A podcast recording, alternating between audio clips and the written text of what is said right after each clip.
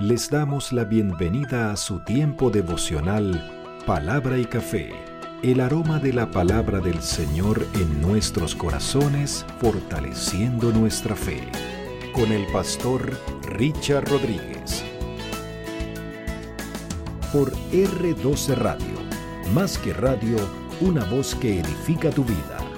Bienvenido. Para hoy, mis amados, para hoy en palabra y café, dice de la siguiente manera, Señor, ayúdame a confiar en ti y a ser valiente. Clama a mí y yo te responderé. Es la temporada que ya estamos próximos a finalizar, si el Señor lo permite, de este tiempo de palabra y café. Lo hemos disfrutado, hemos ido sobre las oraciones que aparecen en la Biblia. Ya recorrimos el Antiguo Testamento, estamos comenzando el Nuevo, culminamos los cuatro evangelios con la selección de oraciones que teníamos para los cuatro evangelios, es decir, del Señor Jesucristo y de las personas que les rodearon. Terminamos eh, con la oración sacerdotal de nuestro Señor Jesucristo en Juan capítulo 17 y por supuesto avanzamos hacia el libro de los Hechos. ¿Qué tenemos que decir? El Señor no nos abandona está siempre a nuestro lado. No importa las circunstancias, está pendiente de nosotros, atento siempre a nuestras oraciones. Solo es que nosotros doblemos nuestras rodillas, acondicionemos nuestro corazón, nuestra mente, nuestra alma y vamos sinceramente ante el Señor para decirle, Señor, te necesitamos, necesitamos tu ayuda y tu intervención y Él está presto para escucharnos nunca nos abandona. Que así sea, un café por eso. Mm. El problema, el problema es cuando dejamos de orar. Prácticamente, hablando de la vida cristiana, la debacle de nuestras vidas comienza cuando dejamos de orar. Algo así voy a postear ahora en mi estado, ustedes lo van a ver, en el estado de WhatsApp y otros, otras cositas por allí. Pero bueno, el punto es, mis amados, que llegando al libro de los Hechos, para resumirle, el Señor se despide de sus discípulos después de estar con ellos 40 días después de la resurrección. Les da instrucciones, los anima, los ayuda, los bendice, los guía, les da el Espíritu Santo, entre otras cosas más, y sale de allí. Pero Él les dice, ustedes van a recibir poder cuando venga sobre ustedes el Espíritu Santo. Al parecer era una manifestación especial que se iba a recibir del Espíritu Santo y así fue. Comienza el libro de los Hechos ya el Señor ha partido, ellos están en el aposento alto, están orando. Y viene el Espíritu Santo, hablan en lenguas, en los diferentes idiomas de los, de los judíos que venían de otros países y estaban eh, visitando Jerusalén. Oyen hablar el Evangelio del Señor Jesucristo en las diferentes lenguas que ellos habían nacido estos Galileos sin haberlo estudiado los idiomas y aquello causa gran revuelo. Se da el primer discurso de Pedro, hay unos 3.000 convertidos, pero sigue el Evangelio avanzando y Pedro y Juan subiendo a la oración, al templo para orar, sanan a un paralítico que tenía más de 40 años, no se sabe si de edad o de ser paralítico o ambas. Pero la sanidad causó tal revuelo que querían exaltar a Pedro y a Juan y Pedro da su segundo discurso y les dice, no Señor, no fuimos nosotros, fue el Señor Jesucristo al que ustedes mataron, el que, por el cual este hombre está caminando. Y aquello causó una conversión, si no mal recuerdo, de unos cinco mil más eh, que se convirtieron en este segundo Ah, discurso de Pedro. Y entonces el concilio, eh, estamos hablando del Sanedrín, los sacerdotes, el jefe de la guardia del templo y los saduceos, en el capítulo 4 del libro de los Hechos, resentidos, y lo dice literalmente el texto, estos líderes religiosos estaban resentidos contra Pedro y contra Juan de que enseñaran al pueblo y que anunciaran la resurrección de entre los muertos, porque ellos no creían en la resurrección de los muertos, a pesar de la viuda, del hijo de la viuda de Naín, que, que fue algo famoso y público, y a pesar de Lázaro inclusive, a pesar de Lázaro que fue resucitado, ellos no creían en la resurrección de los muertos. Pero bueno, resentidos les echaron manos, los apresaron y se los llevaron. Y empezaron a amenazarlos y a decirles que no tenían que hablar, que pararan ya de hablar en el nombre del Señor Jesucristo, porque ellos le dijeron con qué autoridad, en qué autoridad ustedes hablan. Ellos le dijeron, nosotros hablamos en el nombre de nuestro Señor Jesucristo, por el cual fue sano este hombre. Y no lo podían negar, y no lo podían negar. Estaban asombrados, literalmente dice el texto, porque eh, dice, entonces viendo la valentía de Pedro y de Juan y sabiendo que eran hombres sin letras y del vulgo, agramatoi e idiotai. Esos son los términos. Dice, era, se admiraban y les reconocían que habían estado con el Señor Jesús y viendo al hombre que había sido sanado, que estaba en pie con ellos, no podían decir nada. Estoy en el capítulo 4, versículos 13 y 14 del libro de los Hechos. No podían decir nada. Resentidos de que habían hecho algo bueno. Mire, yo todavía ah, no puedo asimilar con calma estas cosas. O sea, ¿cómo es posible que estos discípulos haciendo el bien, trayendo bendición, un milagro de una sanidad. Ellos no podían alegrarse por eso. De ver a un hombre que toda su vida había sido paralítico. Por la bendición de Dios y el milagro de Dios a través de Pedro y Juan, el hombre estaba sano. Ellos no estaban contentos con eso, estaban resentidos. Estaban resentidos. Y bueno, eh, sí, porque anunciaban algo que ellos no creían, pero no podían alegrarse por el milagro pero no lo podían negar. Y el pueblo estaba allí para ser testigos de esto y se preguntaron, bueno, ¿qué vamos a hacer con estos hombres? Literalmente dice, porque de cierto señal evidente ha sido hecha por ellos, notoria a todos los que viven en Jerusalén y no lo podemos negar. Los personajes estaban absolutamente conscientes del milagro, de la dimensión del milagro, de la evidencia del milagro y no lo podían negar y sin embargo se preguntaban, ¿qué vamos a hacer? Ay Señor. Un café por eso, mejor dicho, para pasar un trago amargo. Mm.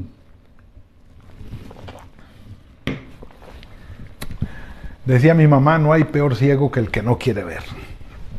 Nada que hacer. ¿Qué pudieron hacer entonces?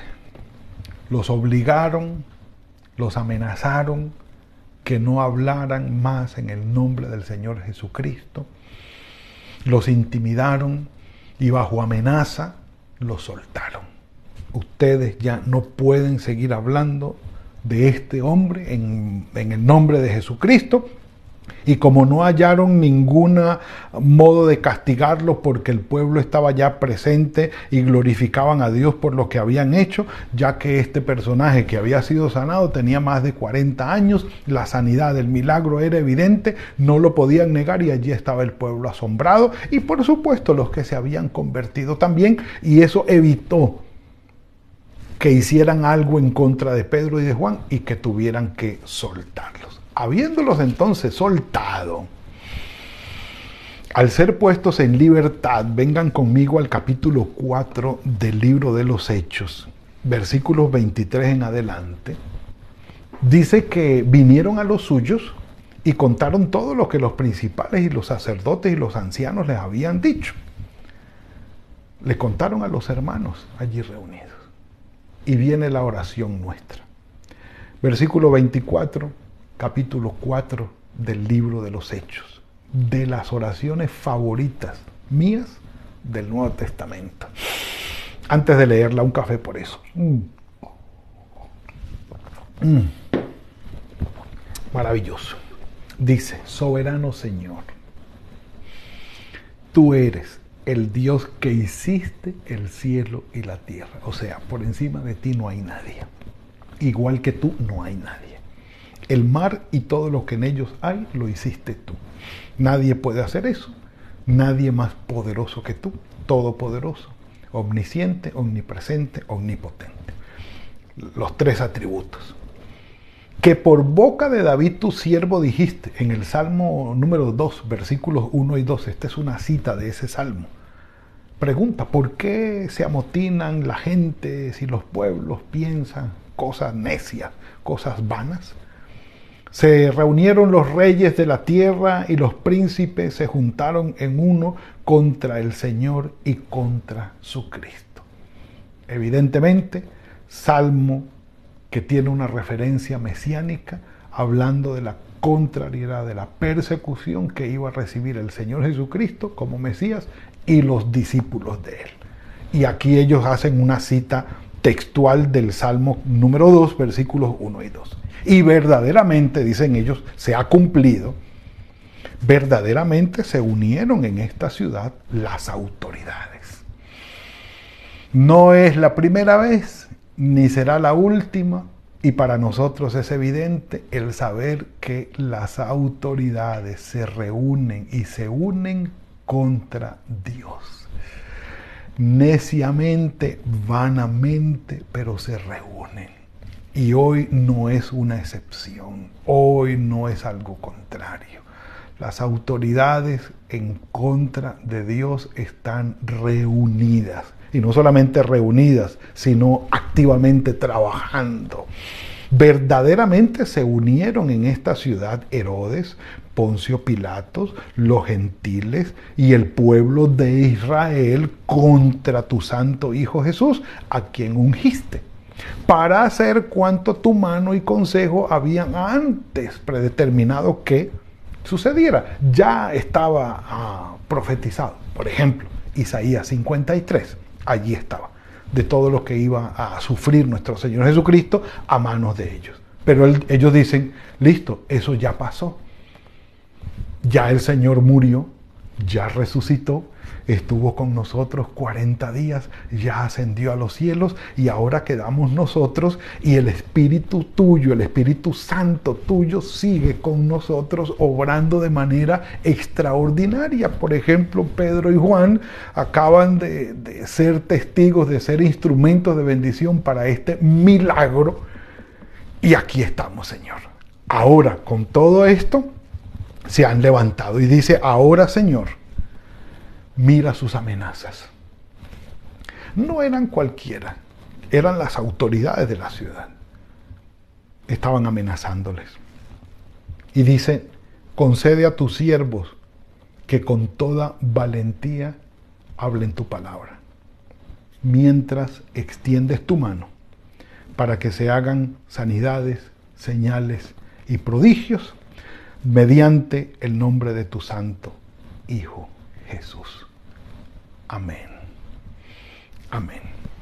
Sí, se reconoce la animadversión, la persecución, el hostigamiento de las autoridades de Jerusalén y de Israel de ese momento contra los discípulos del Señor, pero también se reconoce el respaldo divino poderosísimo de nuestro Padre Celestial en el Espíritu Santo para con ellos señales, prodigios y milagros que eran evidentes ante estas autoridades con una gran bendición para el pueblo y que el pueblo uh, daba testimonio de ellos y los eh, líderes no podían negarlo y no podían hacer algo contra ellos porque el pueblo era testigo de lo que había pasado y ellos mismos sabían que era una bendición extraordinaria del Señor lo que había pasado. Sin embargo, por su corazón perdido y cegado en el pecado y en el odio y en la envidia, no podían ver esto y seguían eh, enseguecidos buscando este, hacerles el mal a estas personas, a los discípulos y detenerlos. Sin embargo, aparte del respaldo, los hermanos piden, Señor, que podamos confiar más en ti y tener valentía para vivir y proclamar tu evangelio. Nos llama la atención y siempre nos ha llamado la atención este texto bíblico en esta circunstancia que los hermanos no piden que sean quitados estos perseguidores. No. No dicen, Señor, elimínalos, mándalos al infierno, quítalos de aquí. Ay, Señor, que nosotros podamos vivir en paz y en tranquilidad, por favor. No. Señor, tú sabrás. Si tú lo has permitido, es cosa tuya. Está en tus planes y propósitos, tú lo manejarás. Pero nosotros queremos confiar en ti y ser instrumentos tuyos de bendición en tus manos mientras vivimos y proclamamos tu evangelio. Tú harás señales, prodigios y milagros, sanidades maravillosos, Señor. Aquí estamos. Tú encárgate de ellos. Mira sus amenazas, mira el poder que tiene, mira lo que pueden hacer, encárgate tú de ellos. ¿sí? O como dijo Pablo, eh, dejen lugar a la ira del Señor. En Romanos 12, 19. No tomen venganza ustedes mismos, no paguen mal por mal.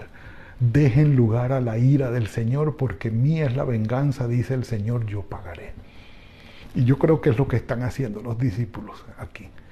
Dejémosle eso al Señor, Él se encargará de ellos. Nosotros, Señor, que podamos confiar en ti y valientemente vivir y proclamar tu evangelio. Y tú haz tus prodigios, milagros, señales y sanidades y que la gloria sea para ti. Amén el lugar en el que estaban tembló. Y dice, todos fueron llenos del Espíritu Santo y hablaban con valentía la palabra del Señor. Bendito sea su nombre. Mis amados, las circunstancias ahora no son fáciles y no prometen ser más fáciles todavía o no prometen mejorar con respecto a lo que estamos viviendo ahora. Yo creo que debe ser nuestra oración el día de hoy. Señor, mira todo lo que está pasando. Mira las amenazas, mira los planes malévolos que hay de las autoridades, lo que están haciendo. Señor, encárgate. Tú con ellos. Es algo que está en tus manos. A nosotros, concédenos la gracia para confiar en ti, para vivir tu evangelio y para proclamar tu evangelio mientras haces señales, sanidades, maravillas y milagros en medio de nosotros. Y que la gloria sea para ti. Llénanos con tu Espíritu Santo y que podamos ir de tu mano en medio de todo este desastre que está ocurriendo.